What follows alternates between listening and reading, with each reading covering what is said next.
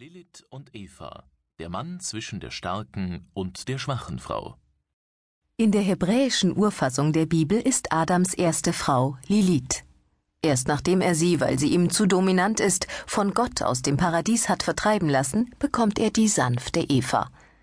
Im Verschwinden dieser ersten Frau liegt das große Geheimnis wie des Rätsels Lösung für so manche Ambivalenz im Frauenbild der westlichen Welt.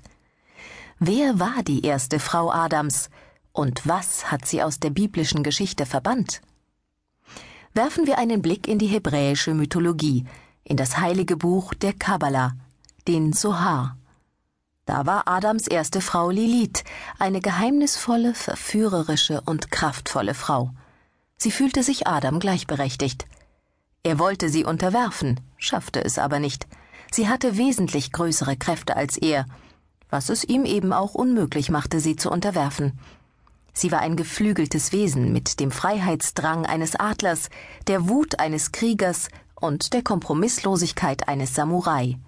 Niemals würde sie sich unterwerfen, noch dazu, wo sie wusste, sie war im Recht. Sie wollte auch nicht über ihm stehen.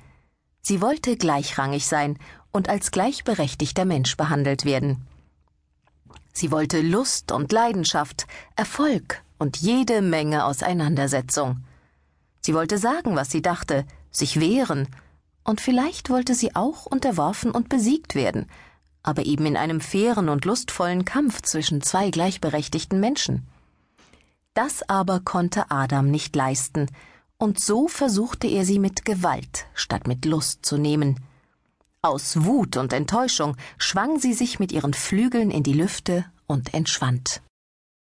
Da er keine Flügel hatte und ihr nicht folgen konnte, rief er Gott um Hilfe. Dieser sandte daraufhin drei Engel, die ihr folgen sollten, um sie zurückzuholen.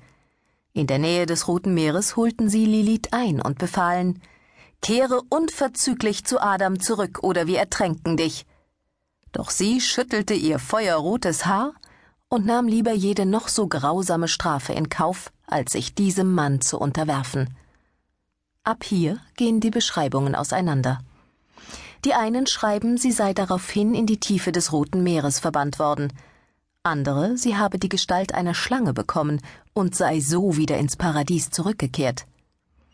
In jedem Fall gilt sie als Höllenweib und Inbegriff der schrankenlosen Lüste.